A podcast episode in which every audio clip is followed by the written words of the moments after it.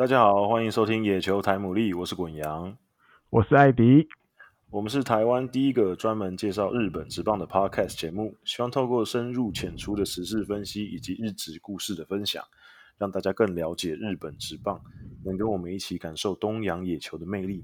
我们的节目在 Spotify 有上架，只要搜寻野球台牡蛎即可关注我们喽。iOS 的用户也可以在 iTunes 上面找到我们。如果没有使用相关 App 的朋友，也可以直接透过 SoundCloud 收听。那今天这一集呢，是我们跟艾迪哥第一次，第一次，第一次远端远端的，对，远端的连线，对，不在同一个空间，对。那可能音质会差一点，可是因为没办法，因为我正在出差，嗯、对。那大家先跟大家讲一声。那还有就是。欸、我们最近呢，想要冲我们的 Spotify 或者是 iTunes 上面的收听人数，所以如果大家有在 Spotify 或者是 iTunes 上面收听音乐的习惯的话，也希望可以订阅我们，然后给我们评价。拜托，选举快到了。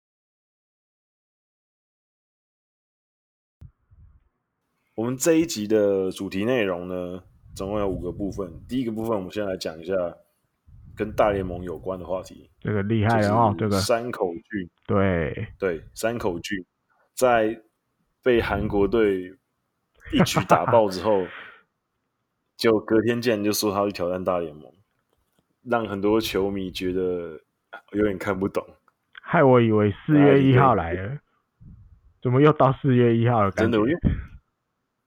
因为因为真的有点突然，因为呃也不是说不知道他有这个梦想啊，因为他之前其实就若有似无的有提过说他其实对美国职、哦、对对美国职棒是有兴趣的。啊，因为其实他他那时候在横滨的时候就已经有、嗯、有有一些风声指出说他是有想要挑战美国职棒的心心愿、啊，嗯，可是后来随着后来随着他。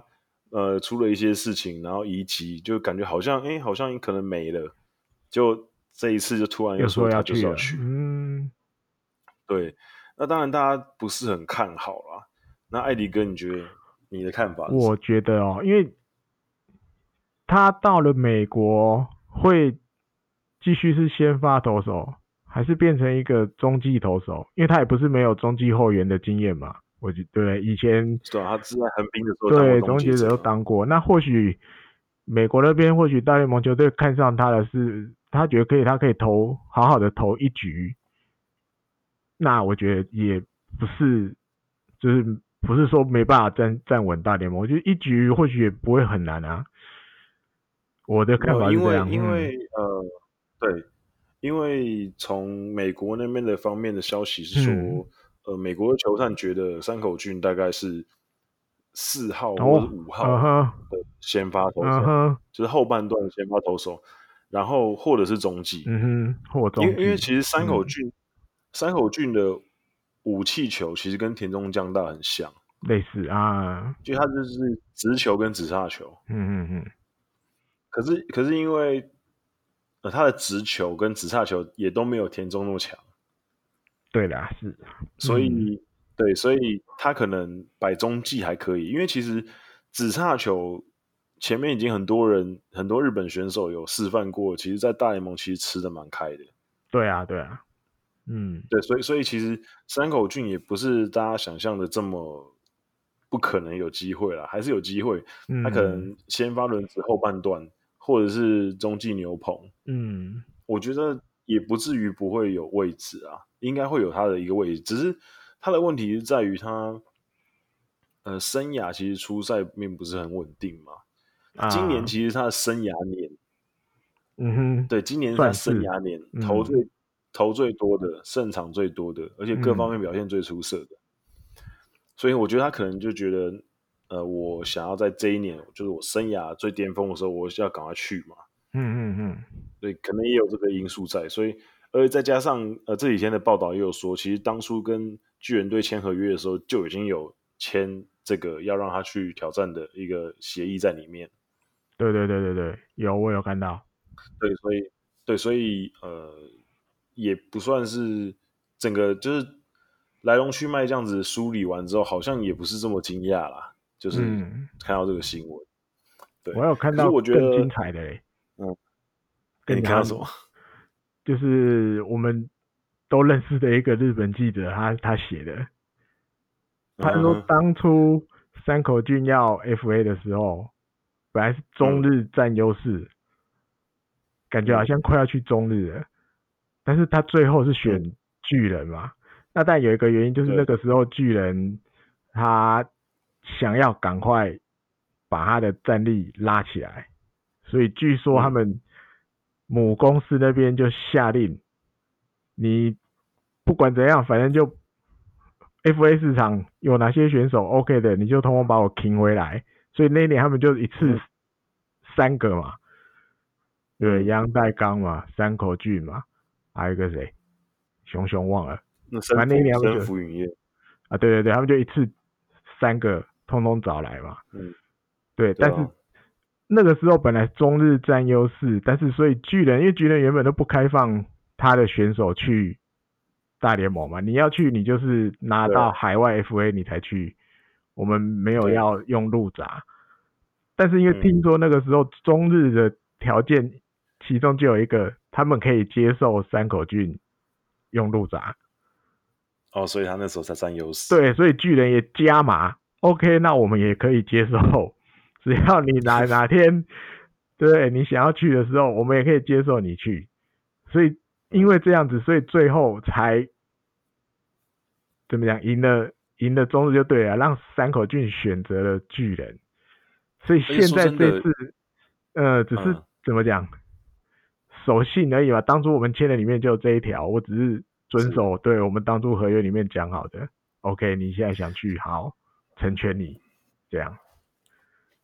而且说真的，嗯、山口俊说不定啊、嗯，我觉得说不定他可能更早之前就想要去，也是有可能，是因为他，嗯，只是因为他前年出了事情嘛。对，出了那个不宜喝酒喝酒喝酒的事情，呃、所以他后来就想说不宜、嗯、对。就他先暂缓了，要不然我觉得说不定他避避风头，可能两年两年就去了，说不定哦。所以他现在因为那个事件的关系，所以多一年。嗯，我觉得这个，我觉得大家可能大家现在网络上讨论是就是嘲笑的讨论居多了，就是因为、啊、因为他因为他十二强投的很烂嘛，看衰。对对对对，可是我觉得呃呃，美国跟日本职棒的那个状况毕竟是不同，它是完全不一样的体系。嗯、那日本选手在那边的表现，其实说真的，你很真的很难去预测。因为比如说像、嗯、像冈岛秀树这种啊，在日本在日本职棒其实表现非常普啊，可是他在去美国职棒之后也当了好几年的王牌中继。嗯，对。对，所以所以其实你你，真的很难说啦，对啊，嗯，我我觉得山口俊，嗯，还有一个衍生的，因为巨人里面更想去的，也更大家或许大家也觉得更应该去的是菅野是是吧？是，对，那山口俊去了，菅野要不要去？因为但也有报道说明年就可能是。菅野在日本最后一年，明年球季结束，巨人可能也会容许他使用路闸去美国，因为你开了一个先例，感觉好像对，但已经对啊，你都开先例了，那菅野想去的时候，你能不答应吗？又太那个了，不答应感觉好像说不过去。嘿啊嘿啊嘿啊！但只要菅野的腰没有问题的话，因为他今年就很明显被那个腰伤困扰到受不了了。投球都不行，对对对对对，只要他这个问题能解决，然后他又想去，哇，那二零二一年应该就去美国了吧？你不太可能不给他去了吧？巨人，嗯，不可能双重标准，为什么山口俊可以去，我就不能去？对啊，对啊，嗯，那这就那这就是到我们第就到我们第二个话题了嘛，就是延伸还可以再延伸。第二个话题对就是巨就是巨人已经开放了第一个去了，对之后之后其他可能原原本原本也很强硬的说不让、嗯、不让选手用入渣的软银，他会作何感想？对，因为巨人已经让山口俊去了，十二球团里面就只剩软银没有了。就是当初很强硬的说，我不可能会让选手用入闸的选手。对对对对对，当初最强硬的巨人跟软银，现在巨人已经开放了。那看软银，软银里面也有一个很想去啊。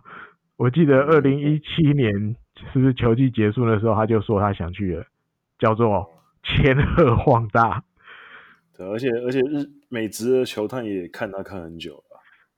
对啊，他的投的那个那个那个在国际赛的表现。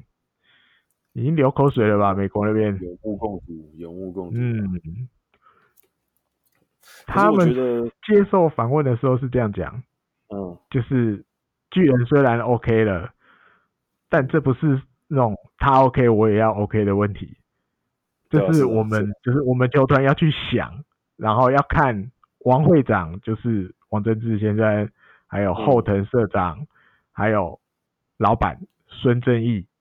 他们三个人的想法是什么？因为我记得王贞治从，我记得以前他都有一直讲，他觉得入闸这种行为叫做卖选手、卖球员。嗯，他不喜欢。嗯、对，他不喜欢这个样子。那既然我们有另外一个让大家去海外的方法，叫做海外 FA，那我们就遵守这个方法。你要去海外，那 OK 就是九年嘛。九年完我们就让你去。那如果你觉得九年太久或什么的，他觉得是应该我们再来讨论，是不是这个九年要缩短？九年太长了吧？是，对，而不是用路闸，他们不想要用入闸，可能不缺钱的样子了哈。对对对，有没有？可是这个这个这个势必不可能过啊，因为又不是每个球队都像软银一样这么不缺钱。嗯、有些球队，对，你看，你看，就就拿火腿来讲好了。嗯，火腿队，火腿队当初利用达比修那一大笔入扎金，做了很多事情、欸，哎，救了救了母公司都有吧？我记得那时候什么泰国豪雨那一年，泰国豪雨啊，啊，就是在那边的工厂都受创很严重，那一笔钱还去救了那边的那些厂房。对啊，所以所以对部分团来讲，这一笔钱真的是很大一笔钱啊。而且说真的，对，呃，球员算不算商品？那如果算商品的话，那买卖就没有问题。我觉得这这可能需要厘需、啊、需要厘清呐、啊。就是王贞治说的也是没有错，嗯、他觉得，我觉得也有道理啊。嗯，对他，他有另外一个方法在嘛？对他觉得没办法接受，那我我觉得我也可以理解。嗯那你要说入家制度有没有错？我觉得其实也没错，就是两种不一样的立场而已。嗯嗯嗯。那我觉得软银现在说真的，他们可能也真的没有这么在意入闸制度制度这个东西，因为说真的，呃，你说他们如果比如说千鹤或是柳田都用入渣走了，嗯，对软银真的有什么非常重大的影响吗？我觉得其实还好。也还好，对，因为其实他们战力很强嘛，嗯、而且他们其实、嗯、呃向下的培养也非常好，他们的三军跟他们的玉成的阵容，嗯，所以我觉得他们也不是害怕战力受损什么之类的，他们可能单纯就是不想，就是对，就是不想，我觉得老子就是不想，对，就觉得就是想要继续留，像之前柳田他们也说。如果他要去的话，美国职棒出多少出多少，他们呃这种这种话他们也说过，啊，跟就对了，跟到底对吧？所以我是觉得他们软银是比较特别的存在啊，因为软银就是嗯资金比较雄厚，嗯、对吧？那这样千鹤就比较可怜了，嗯，对，千鹤比较可怜了，可是也也不能这样讲啊，因为毕竟千鹤如果没有当初。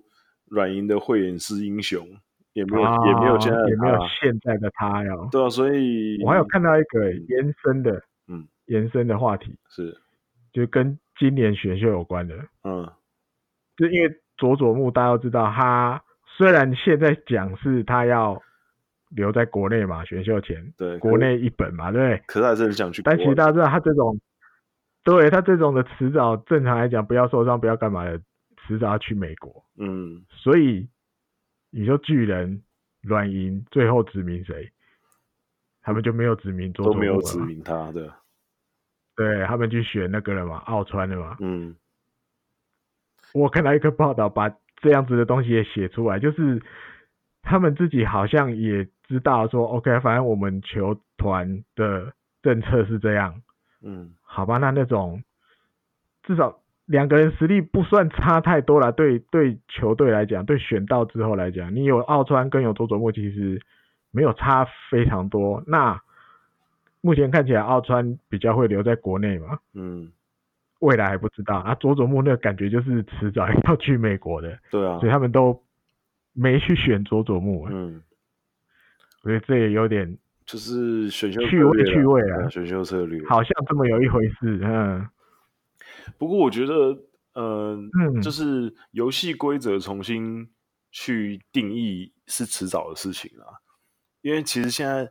日本职棒海外 FA 真的是年限真的是有点长，太久了，九年太久了。其实是有点不太符合现在整个的趋势，因为现在很多趋势就是选手就是想要去挑战国外嘛。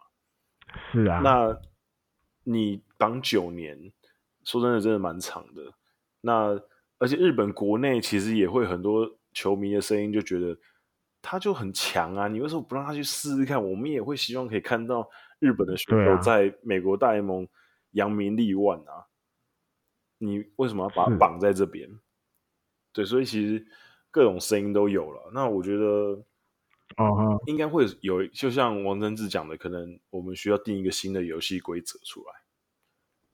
嗯，因为其实缩短，因为其实像说真的，像入札制度，我们刚刚前面提到达比修那笔钱救了母公司。嗯可是因为现在，嗯，美国已经有限制那个签约金了，啊，就是入札金的。对啊，对啊，对啊。现在呃，没办法像以前那么高了。对，所以那好像那个价值就没有像以前这么庞大。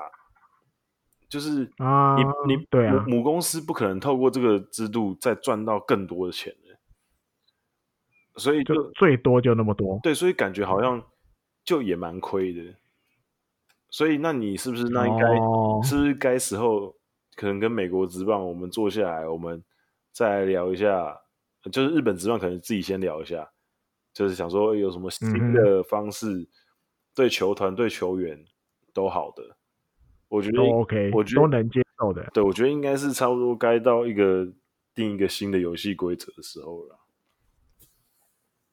他们谈这个，应该也会选手会去谈嘛，对不对？对啊，一定的嘛，哈、嗯。那就是那个嘛，他们现在选手会在忙那个那个什么季中那个现役的现役选秀的现役选秀，呃，忙完这一拖如果 成功了，下一拖可能就忙这个 缩短 FA，对，因为之类的，就会去跟球团谈这个了吧？对，我觉得现役选秀那个，可是其实现役选秀那个，我们可能下周或者之后有机会跟大家聊一下。我觉得那个也。对，在找、嗯、那个条件其实也有点严苛，说真的，那个那个条、uh -huh. 那条件其实有点严苛，所以呃，可能要可以可以再找机会跟大家另案处理，另案处理跟大家聊一下。对，好，那我们接下来、uh -huh. 我们接下来要也是要聊跟 FA 有关的铃木大地。嗯，我们上礼拜才讲说他可能会留下来，错了。对，就我因为我上礼拜那个剪片剪的比较慢。他宣布之后，我才把那个档案上传上去，所以大家听到的时候呢，我们已经就是活生生被打脸了。我是 Yes，对，就是啊、哦，我以为他会留，结果他就就去了乐天了。那艾迪哥觉得？乐天觉得哦，哇，当然跟我们原本想的有一点出入不一样。嗯可是你说换一个角度想，如果乐天可以让他有比如固定的出赛机会啊，或者是你站在条件面，对，据说据说推推算推测四年七亿，哎，那也蛮多啦啊。你看他三十岁了，签个四年的，我觉得对这种三十岁的选手诱惑就会很大，很大啊，因为有保障的感觉。对啊，我至少三十四岁之前我就好好打球就好了。对，那你说可能都还有一些那种激励奖金说之类的。嗯，我觉得诱因啊，诱因蛮大的。就是，呃，这样子的话，表示可能乐天现在他们想要目前的主力阵容上面可能有些会变动，比如说维达，是不是是不是要掰了？或者是他们可能要找一个必须，因为威纳其实今年表现已经下滑非常多了，然后。对他们可能，嗯，开机猛一下，就是想要找一个备胎来，也也不一定，对吧？嗯，那我觉得，嗯哼，很多变通的方法吧，我觉得，会不会那个谁要去一垒了？简村吗？浅村要去一垒，也不是没有机会啊，也不是没机会啊。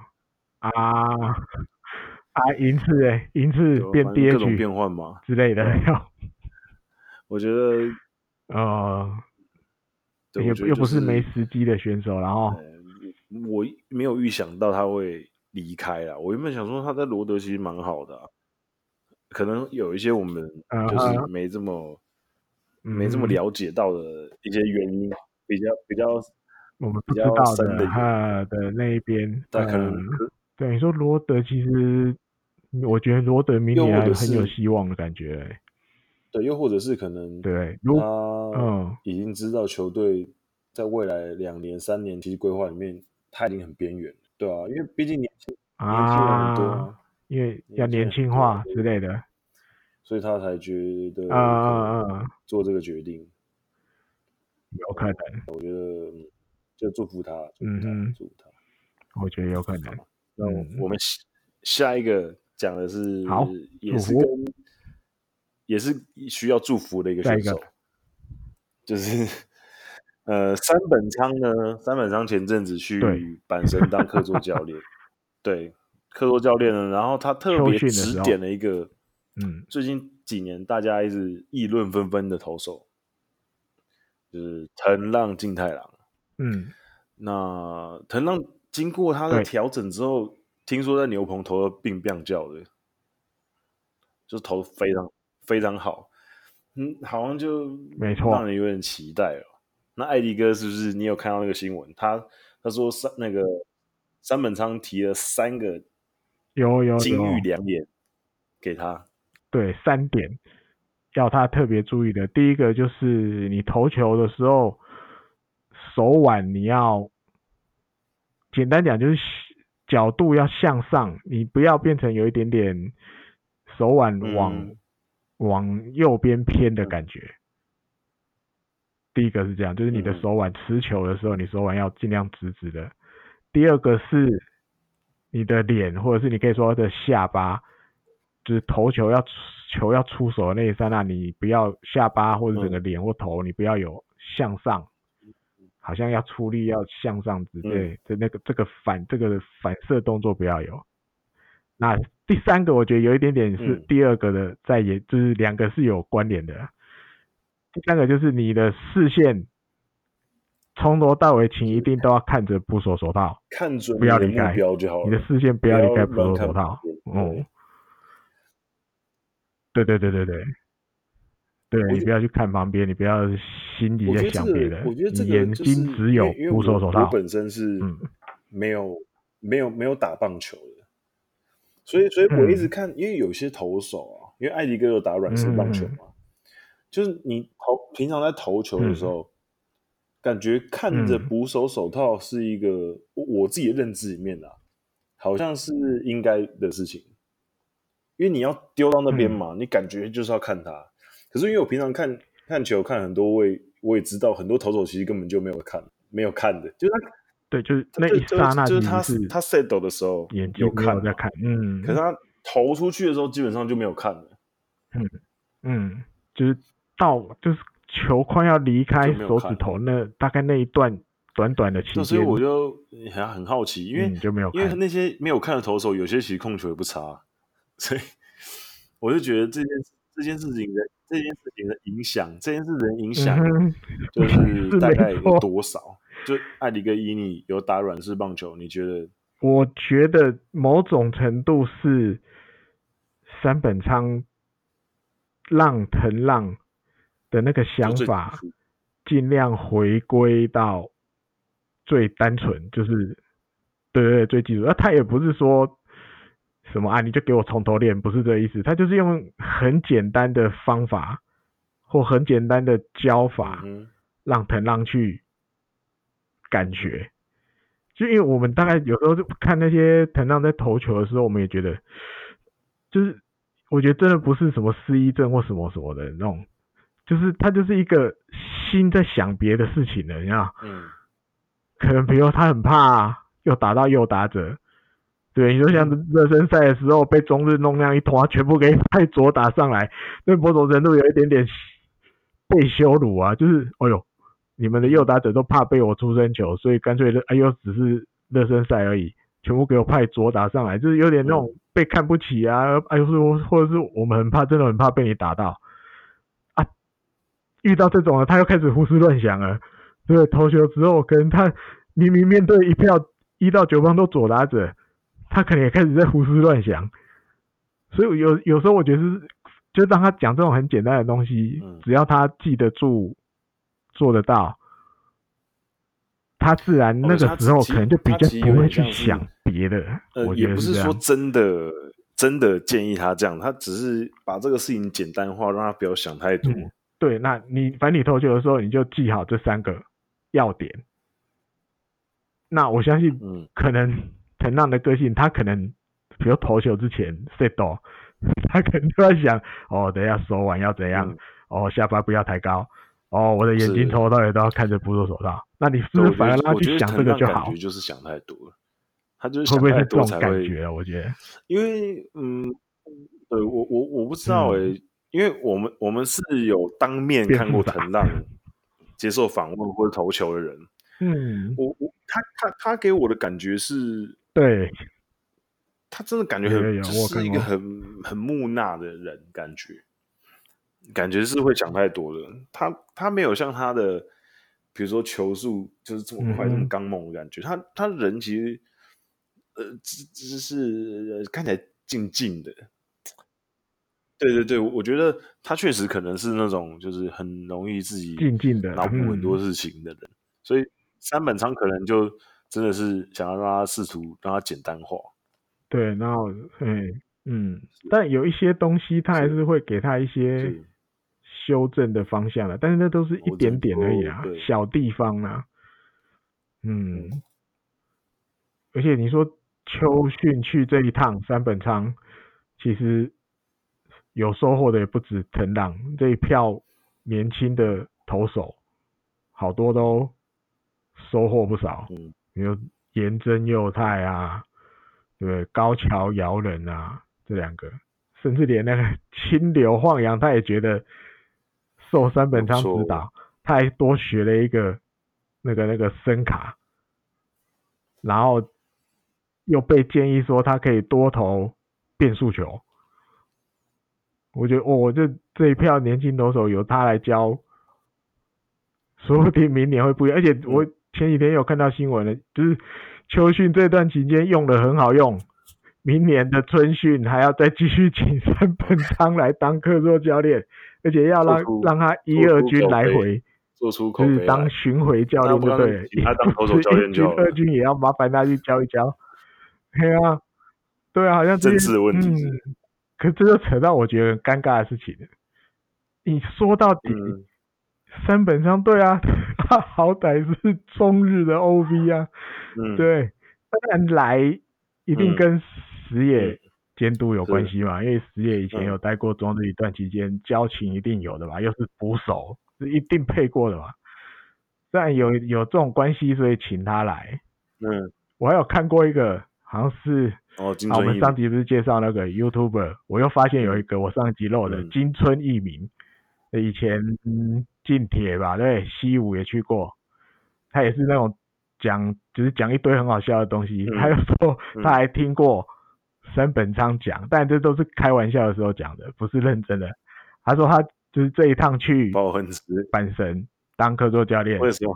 就像在报恩一样，对阪神报恩。你知道为什么？你知道为什么？嗯，对头阪神。他说，孙本昌不是四十一岁的时候投了那个无安打比赛，阪神对，还有他好像。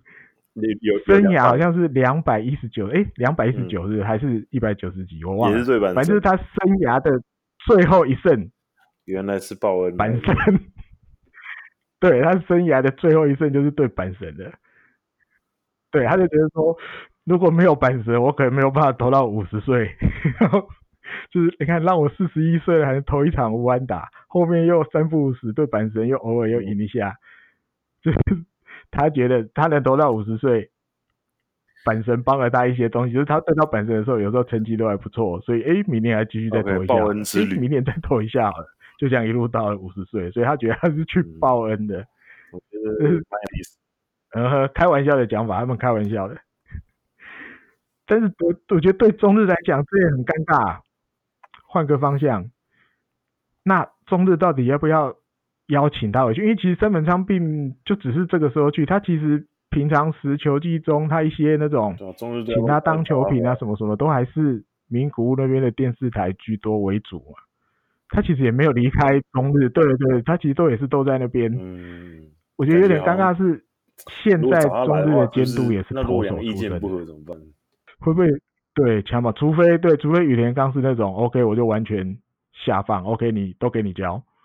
那如果不是，他也是那种偶尔会想要去指导一下的，哇，那会不会有强蹦的地方？是不是这样？所以卡在那边。对，我觉得说不定早就早就有发生这个问题了，所以才没找他，说不定就是这样。对啊，之类的，对啊，对啊，对啊，所以才会让我觉得 OK，那本身就用一下啦，不好意思啊。我觉得可能 已经有这个状况，请他来教一教我们的投手啊，就是呃，就是去让他去办事，嗯。就没有，对，但是心里一定觉得，你看哦，看报道写成这样，哦，他一去教，大家都收获满满，嗯，感觉每个开眼一样。那为什么不让我们中日的投手收获满满一下？真的，中日也需要啊，中日很多年轻投手。对啊，对啊，对啊，对，大家我觉得可以明年真的看阪神这一群年轻投手的表现会不会那种真的，比如在三本仓的。这一段期间，秋训、明年春训的指导下，对，一个一个开眼，脱胎换骨啊，对，嘿，开眼那种，哇，那不得了了。那大概怎么讲？不管有什么那个恩怨，也都要赶快把三本昌请回去中日了。对啊，真的，如果如果真的有效果厉害的话，嘿呀嘿呀，这么会教的话，哦，好，那我们接下来接下来再看吧。对，接下来要讲第五个サムラジャ パン。然后我这边要讲，虽然隔了几天了哈，拿下暌违十年的世界第一，聊一下。对，嗯，那我们前面其实已经聊过很多次。滚羊先来。对，我们其实前面聊过很多次了。嗯、那我们这次就是稍微也不用讲太长，就是稍微再、嗯、呃给大家总整理一下。那我觉得。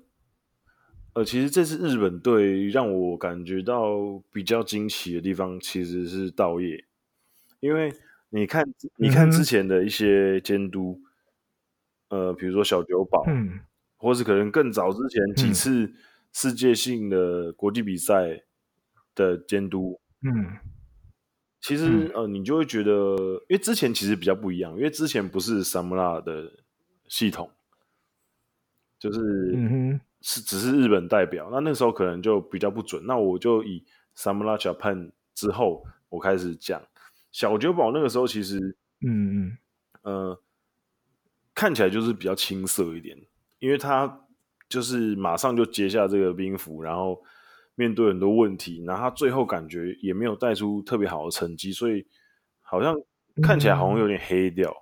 对、嗯、对对对对，在在日本的。球迷间也好，或者球界可能感觉有一点点黑掉了。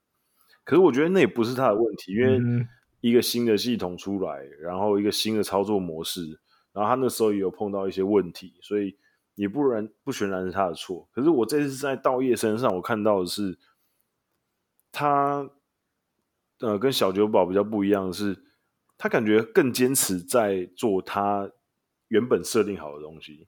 就比如说在征招征招上面，原本可能不顺，嗯、那不顺之后，那他就持续找一些他觉得可能可以替代的原本那些功能的一些选手。然后进入比赛之后，嗯、他原本设定的核心选手，比如说坂本勇人，或者是比如说山田哲人，嗯、或者是原本一开始表现不好的玩家号，嗯、原本玩家号就是要替补秋山嘛，嗯、所以他中外野那时候就要给他。当初设定好要给这些人，那这些人一开始打的并不是这么好嘛，嗯、那所以，可是他还是不断的去给他们机会。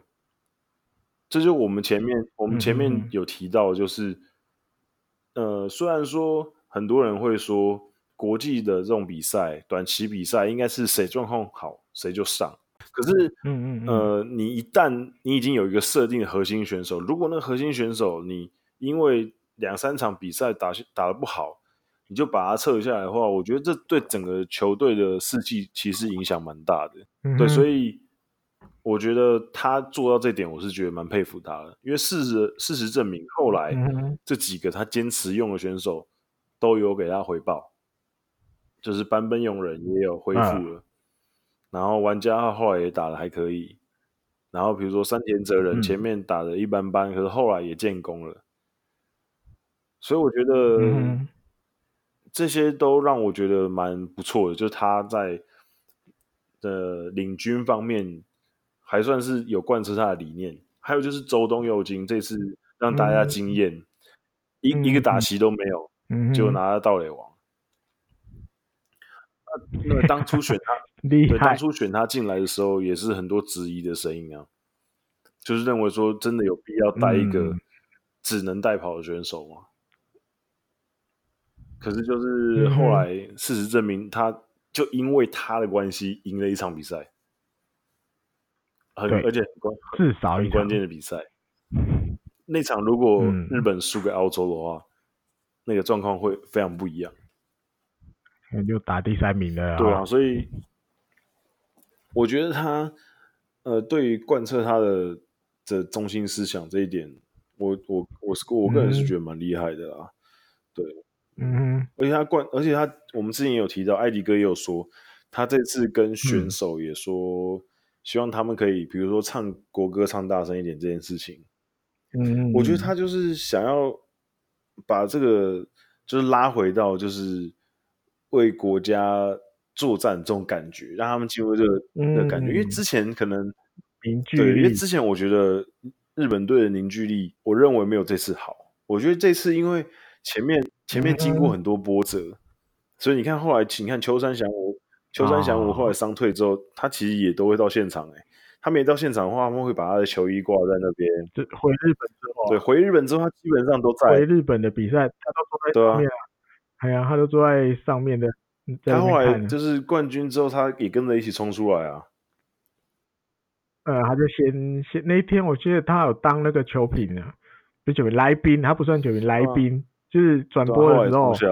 三不五时麦会都给他讲，对，然后他比如好像提前一两局，他就先下去准备。对啊，所以我觉得这次的凝聚力真的好像比之前好，啊、就感觉选手们嗯哼都为了这个目标，就是大家很团结。我觉得可能也是因为一直以来就是这次很多状况嘛，伤了伤，退了退，嗯、退了是退。还有一幕，滚阳爸有看到？因为滚阳去看现场了，嗯、对不对？滚阳后来可能在网络上应该有看到吧，就是他们不都会剪那个 highlight，对。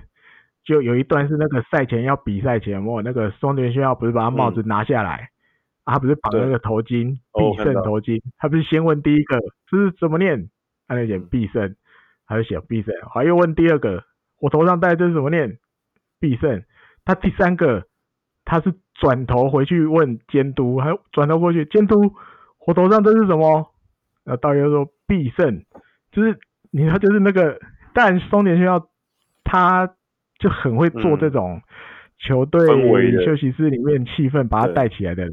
对，但是我更惊讶的是，他第三个回头问监督，他就问监督：“我这头上是什么？”表示表示道业跟他们的距离没这么远呢、啊。对，还有那个什么啊，台我记得台湾报道也有写出来啊，他从冲绳来台湾，他把他的那个机，就是前面的那个比较高等的机位让给选手坐啊，稻叶自己去坐经济舱，嗯、对他商务舱的位置给给选手坐，然后好像据说回日本的也是嘛，嗯、然后就是那个坐在经济舱的有的球迷，因为你一定也有人是是跟着他们从一路这样到台湾，嘿，他们也吓一跳，哇！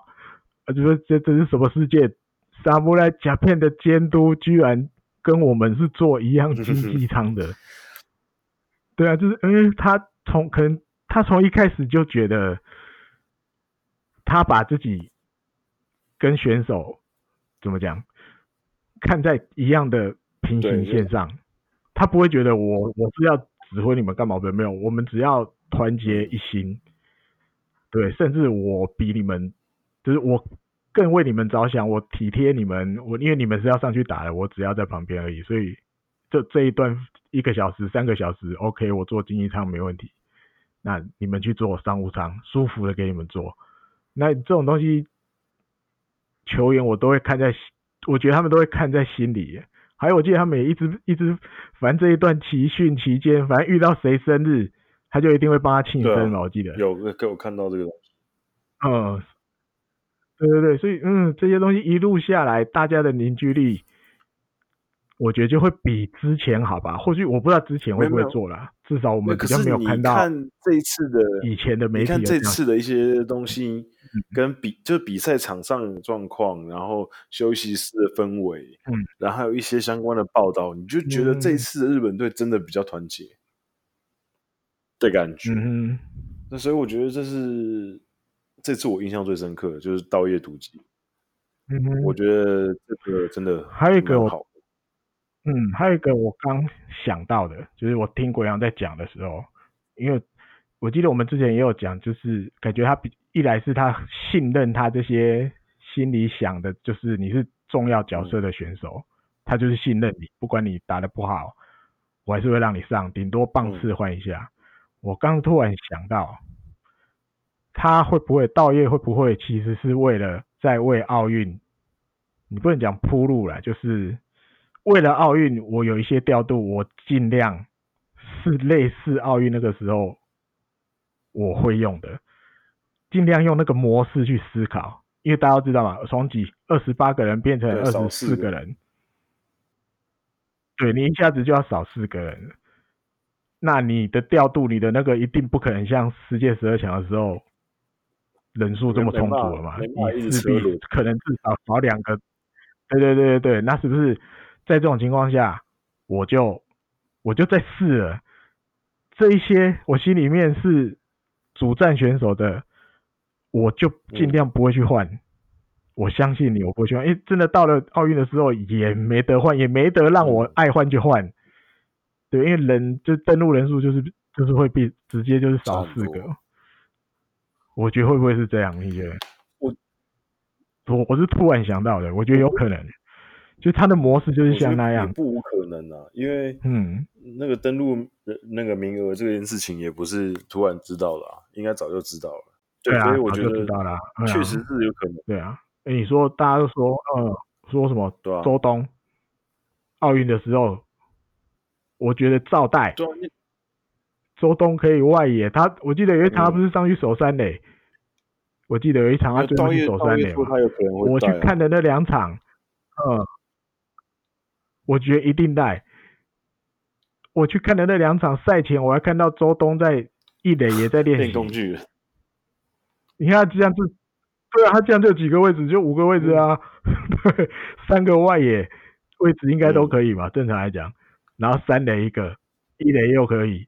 对啊，你谁受伤谁受伤之后，周东都可以补啊，哪有不能补？哪有什么功能型不值啊？他他是多功能的嘛，他、嗯、的功能不输那个，不输那个什么？哎呦哇！对对对对，对啊，不输吧？刚好又几乎不太会强蹦二垒呀，二垒不会强蹦，对，外籍可以多守二垒。那因为周东他的用法，我们十二强看起来就是百分百就是比赛后半段要用的嘛。后半段，对不对？他需要一个代跑的时候，他就换上去，然后再看怎么换，再怎么那个。对，那你看他能一连能三连能外野，其实就很好用啦。嗯，我觉得静观其变吧，至少我觉得蛮乐观的，蛮乐观的。静观其变啊。对，我觉得。对日本队这次的表现是有加分的，对于东京奥运来讲是一个好的开始，加分是一个好的开始。嗯哼，对，信心。是啊，信心大增。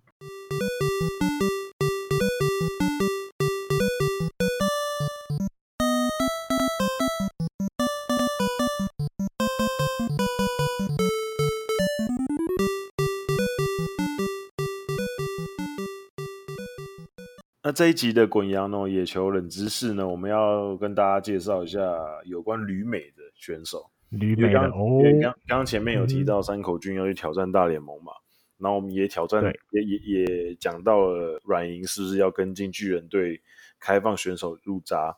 开放，嗯、对，那我们就来聊一下第一个日本第一个去美国职棒打球的选手。OK，对，他的名字叫做村上雅则，可能有些、嗯、可能有些人有听过，那没关系，我这边再稍微介绍一下，嗯、就是他是第一个去美国打球的选手。他那时候高中的时候呢，嗯、其实表现就还不算太差，他那时候是法政第二高的。那其实可是他高、嗯、高中的时候呢，他因为他呃两次受到手肘伤势的影响，所以他。呃，在一些关键的时候，比如说球队准备要打进甲准的时候啊，或者是一些关键的赛事，他其实就错过，蛮可惜的。嗯、那刚好后来高三的时候也出现一些问题，所以他一基本上一直错过大的比赛。所以他那时候其实原本想要继续去读大学，可是去读大学的时候呢，嗯、呃，原本已经都已经瞧好说哦，我要去继续去大学磨练一下，再打职业。可是当时呃，南海鹰的监督鹤冈一人。嗯哦，有名发现对，发现了村上雅则，他觉得呃村上是很好的选手，嗯、所以他当时就跟村上说：“嗯、你加入我们的话，你应该可以去美国。”嗯哼，对，所以他那时候就呃算是说服了他，所以他那时候一九六二年的九月，他就跟南海鹰签下了合约。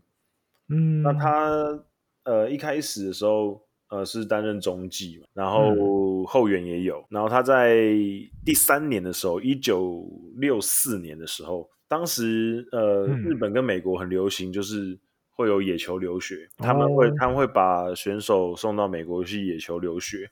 那他在进入进进入职棒的第三年，就是一九六四年的时候，呃，球队把他派到了旧金山巨人队底下的 E.A. 的球队弗雷斯诺。这个城市，uh. 这个城市的小联盟的球队，uh. 然后就去那边野球留学。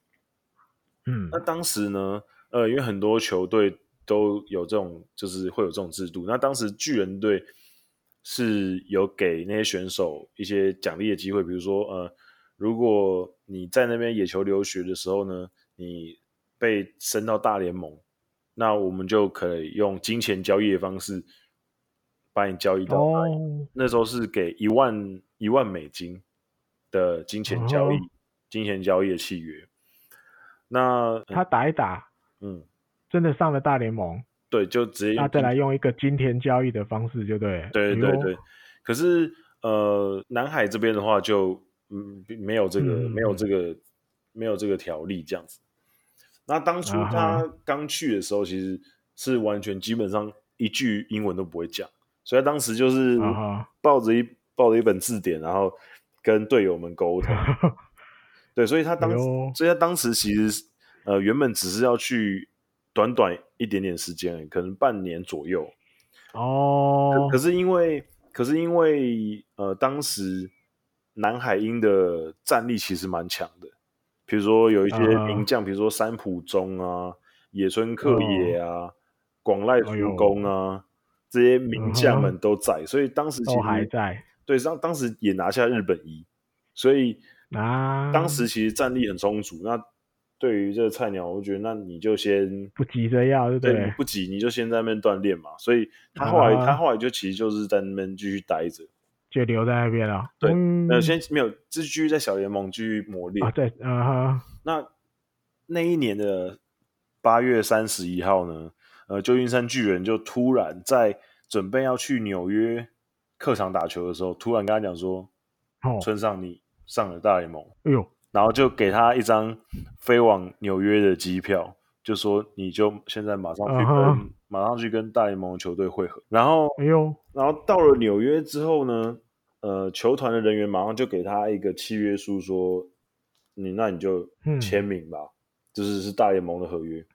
大联盟合约，对，然后所以他就签了，他就签了。Uh-huh. 可是他其实那个时候是跟南海鹰的是有契约存在的，uh-huh. 所以他等于就是签了两张契约。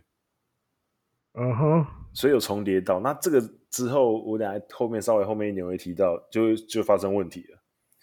然后他在八月三八、uh-huh. 月三十一号去美去纽约之后呢，隔一天忙出赛。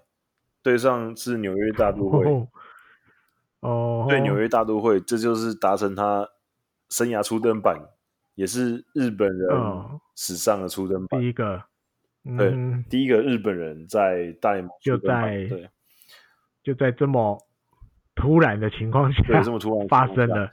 然后当时呃九月一号嘛，九月一号初登版，然后到九月二十九号的时候，对上休斯顿点四五手枪队。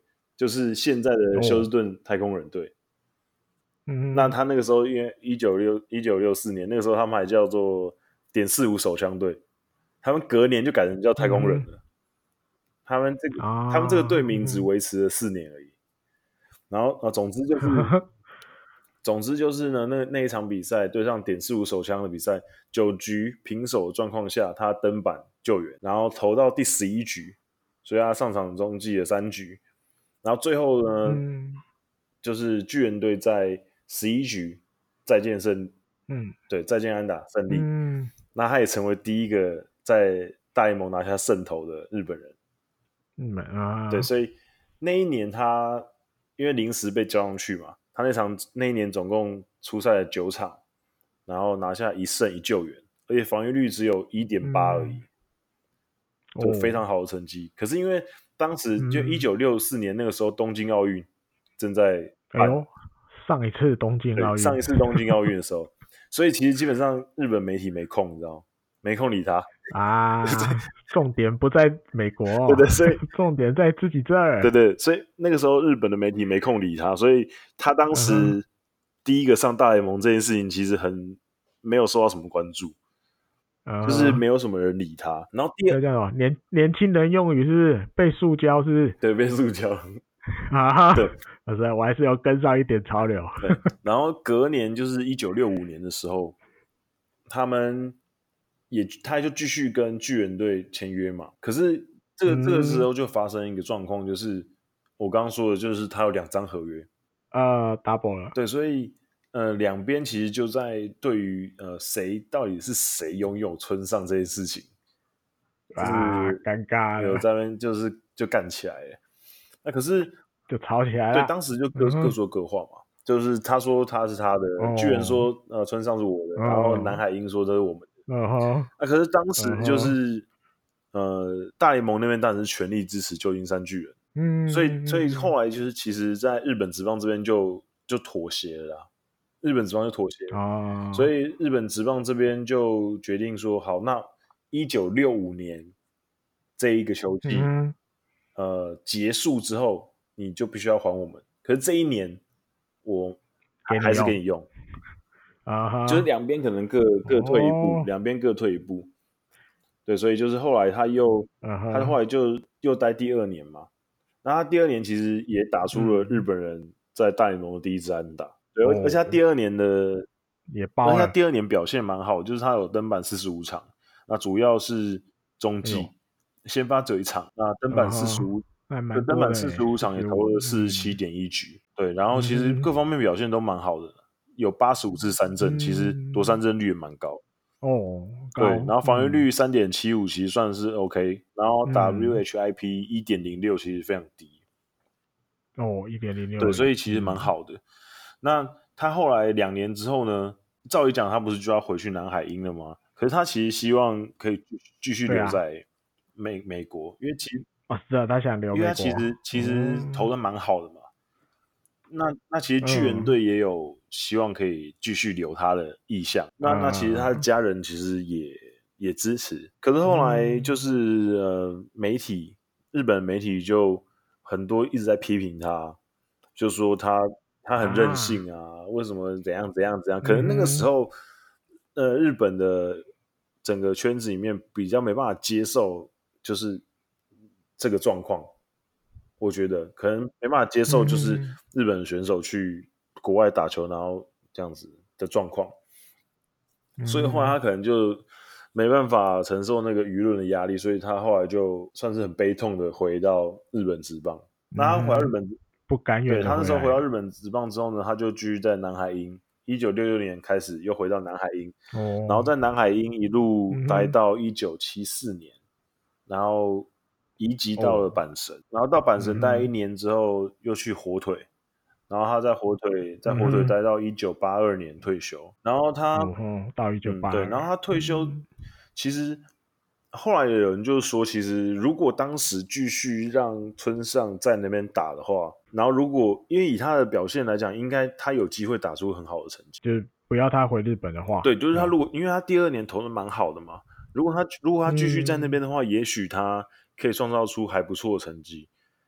那如果创造出不错的成绩的话，嗯、也许呃，因为村上之后第二个挑战大联盟的日本人是三十年后的野茂英雄。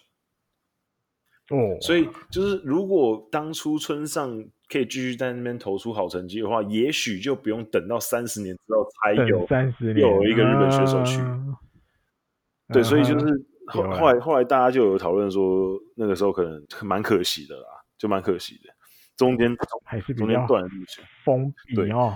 然后他在一九八二年从日本火腿退团之后呢，他就现役隐退了。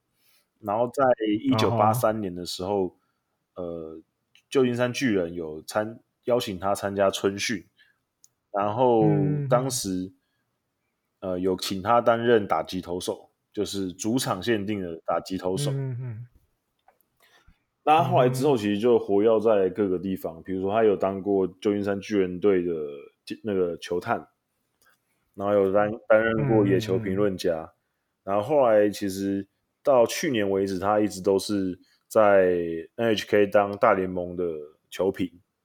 对，然后今年开小耳朵，对，然后今年开始他是在 J Sports，对，开始就是主要是大联盟为主。那二零二零一四年的时候，嗯、其实旧金山巨人队在他们的主场 AT&T Park 也有邀请他来担任开球嘉宾。有啊，对，所以其实他、嗯、呃名字没有被大家这么认识，因为他那时候就像我刚刚说的，他那时候在大联盟的时候，没有人、嗯、没有人有空理他嘛。对、嗯，所以大家在忙奥运。对，所以就是反而好像野猫英雄那个时候是轰动很多。因为因为他是用任意隐退的方式嘛，啊、对，所以就是大家会比较忘记说，哦，原来在三十年前就有一个大前辈，还有呃，那个才是第一个，就有一个大前辈是，而且他也不只是日本人第一个，他是亚洲第一个，嗯，亚洲第一个，对，他是亚洲第一个，哦、所以，这个人物我觉得大家可以去认识啊，是蛮厉害的人物，因为算是开拓了一个新的可能嘛，嗯、对，所以。不只为日本人，对对对，为亚洲人是、啊是啊，所以这一集就跟大家介绍一下，这样他这样，嗯哼，下个礼拜冷知识再见。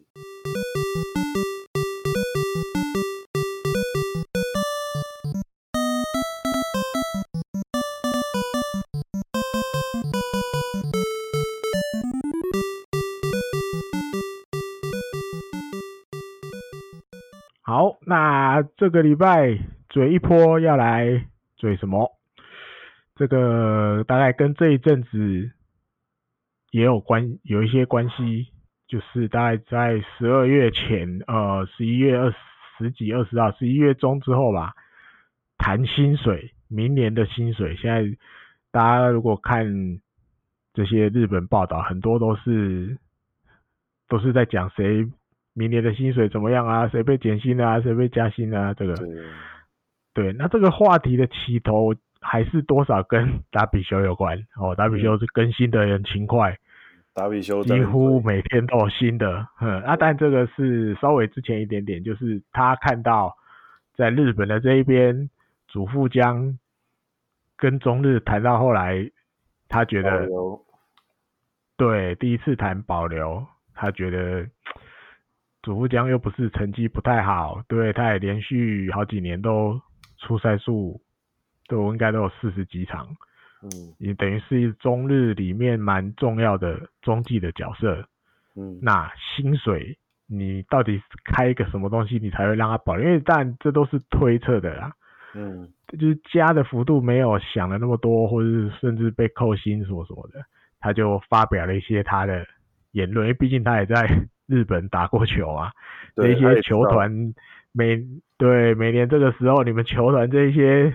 社长啊，查定担当啊，会用什么招对付选手？他其实也都多少，就算没遇过，也听听说过，然后，嗯，那他就觉得，到底要不要开始说真话？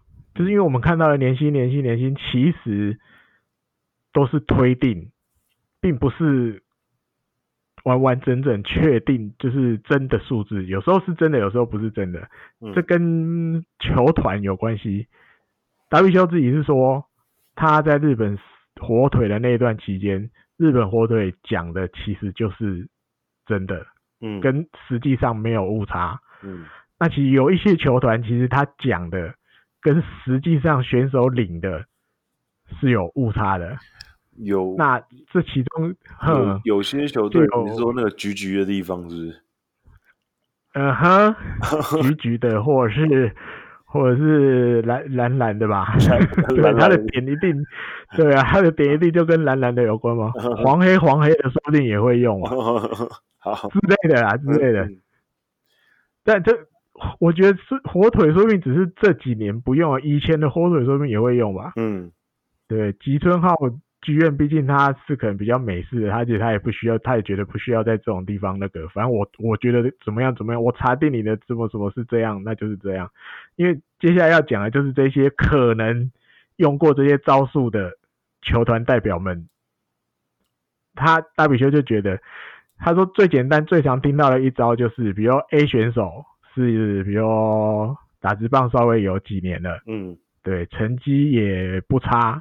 比如今年二零一九年打完，哎呦，成绩也不差，但是他明年谈好了，哎、欸，比如今年是六千万日币，嗯，明年加薪一千五百万，好，变七千五百万日币，嗯，好，盖章，好啊，因为他们很常这样嘛，盖完章当天外面就开记者会，哦，比如我加加了一千五，什么什么。啊，但这都是一定要不要忘记，就是推定，嗯，不见得是真的，是推定，对。好啊，可能明天他不可能一天把一个球队的选手全部谈完，他会分好多天嘛，他都安排好了，一般都是从菜的开始或者怎么样的。对，那他就会有时候就会用一些这种方法，比如前一天他才谈了一个，我们刚举的这个 A 选手，嗯，诶，隔一天又有一个 B 选手，他心里就哎呦，A 选手昨天谈完了，哎呀，他今年打这样才加一千五哦。啊，那我明年，哎、欸，我明天去的时候，球团会开什么数字给我？嗯，好，去，他们都是，比如就是一 A 四的纸这样嘛。明年的契约上面有一个一个数字，照那个锦端红和讲的是这样，嗯、上面会写一个数字在上面，嗯、然后就给你看，啊，这就是明年的合约。啊，可能哈，比如结结果是加一千，嗯，哦，或是加一千二，就是没有加到一千五。嗯啊，这选手就哇，昨天他这样子加一千五，我好像也不太好意思再再跟球团多要了，你知道？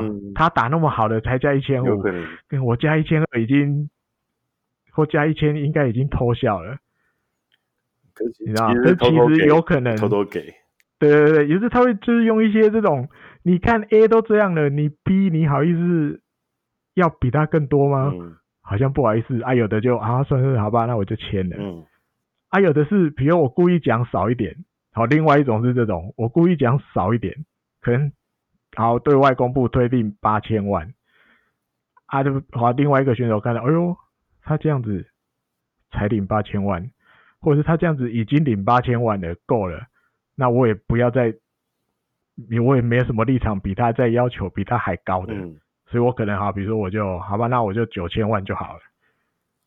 可能我我成绩也不输他，成绩比他好，可是我也不好意思要更多，因为他达到这样的才八八千万，那我这样九千万就好。可是事实上有可能领八千万的那个选手，他私底下还有其他一些薪水是没有被讲出来的，可是实际上他领的不止八千，他只是对外讲八千。对，我觉得，所以达比修就不会送这种事情，他就觉得。我来到美国这边，美国这边都是说多少清清楚楚的嘛，对啊，说多对，说多少就是多少，然后用这些乌微博诶，这些讨假波啊，以上面博奥波，这样互相这样骗来骗去。因为说真的，这个就是对球员不利啊，这、嗯、是对对球团有利啊。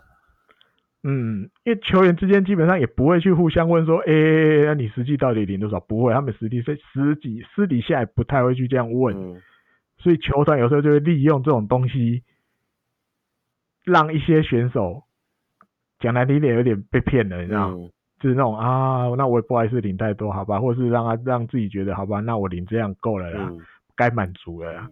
所以 WBC 就不高兴这一些，他就觉得，那日本职棒你是不是应该也要开始慢慢慢慢去公布你正确的数字？我觉得应该要公布啦，因为如果你觉得要公布，嗯，你现在都什么年代了，然后你现在这么东、啊、这么多东西。应该就是要开诚布公嘛，你就是要让大家知道说，哦，这个球员签多少，然后这个球队到底是运用了多少资金，这其实就有点牵扯到我们前几个礼拜有讨论到的，就是 FA 的东西。嗯，他如果呃有公布了他的选手的确切薪资的话，那、嗯、那我们之后是不是也要开始讨论说，那是不是应该也要设薪资上限？因为比如说像巨人队，啊、巨人队签选手的钱，跟可能罗德签选手的钱，嗯、一定不一样嘛。就是比如说他们，嗯、比如说他们两个球队都开给一个选手年薪两亿，可是你觉得巨人队会只给他两亿吗？嗯、一定是比较高的嘛。所以我觉得就是你应该，你不一定的，不一定，有时候真的会。对，我觉得你应该就是要要把它。就是稍微明文规定说，我们就是要公布，然后公布出来之后，我觉得可能薪资上限这种东西跟美国接轨，虽然说不是什么东西要跟美国学啦，嗯、可是我觉得美国在这个嗯，在这个上面是可以学习的。对，我觉得是可以学习的，嗯、因为像这现在这次不是进那个现役选手选秀，我觉得像这种制度就是日本职棒应该要引进的。主要是要开放啦，因为如果日本职棒之后想要走出国际，呃，走出日本，迈向国际，可能推向国外的一些市场的话，嗯、那你一些制度其实就不能这么封闭啊，嗯、因为外面外面的市场，啊、你如果要进入外面的市场，那你就要有一些游游戏规则要走嘛，对吧？嗯，我是这样觉得，因为我觉得迟迟没办法。就是比如像达比修的理想这样，跟美国一样都公布，我觉得他有扯到一个是，我觉得应该也有一些选手，他其实也没有很想要让他到底一年领多少钱这件事情摊在阳光下让大家知道。我觉得这可能跟日本的文化也有关系，因为他们也不会问嘿嘿不会问人家薪水是多少。对，所以我也不想要让人家知道我真的领多少。你可以随便讲一个，对。嗯那我是我自己也知道，我实际上领的一定不止这些。对，局局的那队就很常都有听到这种东西嘛，对，对。而且他们现在也，大家也都很聪明的啦，就是有一些方法，比如说不是在薪水上看得到的，嗯，对，比如你家可能有什么贷款，嗯，我们用一个方法帮你把它付完了，嗯 对，某种程度上也是薪水的一种嘛，嗯、就是会有一些对，会有一些方法补偿，可能你在数字上看不到的地方，我们找一些方法补偿给你。嗯、那你说这是薪水，好像是又好像不是，应该这样讲，好像是薪水，可是又不是，但是都是去帮选得到利益的都是选手，嗯、我觉得这是一个，还有一个是就像刚国阳讲的，因为日本职棒现在还没有用这种薪资上限或者是什么豪华税什么的，对，对，所以他们就我觉得就不可能，就一定会有一些，就是反正大概就好了。嗯、你像那天那个那个那个吉田辉星，他人生第一次谈薪水，对，也，第一年打完了，第二年、嗯、一开始。有的媒体写加薪二十万啊，后来不是，但是你隔了对，后来变成加薪三十万啊，那到底是二十还是三十？I don't know，这这就是这个点啊，他就是出来讲一个大概而已。一开始讲二十，还是他自己讲的啊，吉田自己讲的啊。可是后来的媒体隔一天早上的媒体全部变写加三十，变一零三零，啊，还是吉田卫星记错了。我家喊吧，你知道，刚刚才在房间盖完章出来，居然少讲十万，哪呢？样子搞不清楚。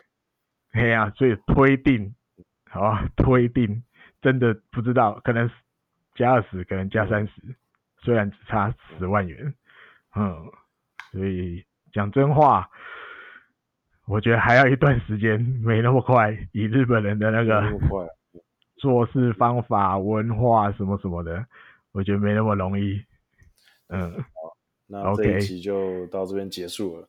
那还是要跟大家讲一下，就是鼓励大家多多在 Spotify 或者 iTunes 上面支持我们，订阅、评分都好，嗯、就是还有可以多留言跟我们互动，也是给我跟艾迪哥一些鼓励，这样子。那这一集的节目就，这一集的节目就到这里结束啦。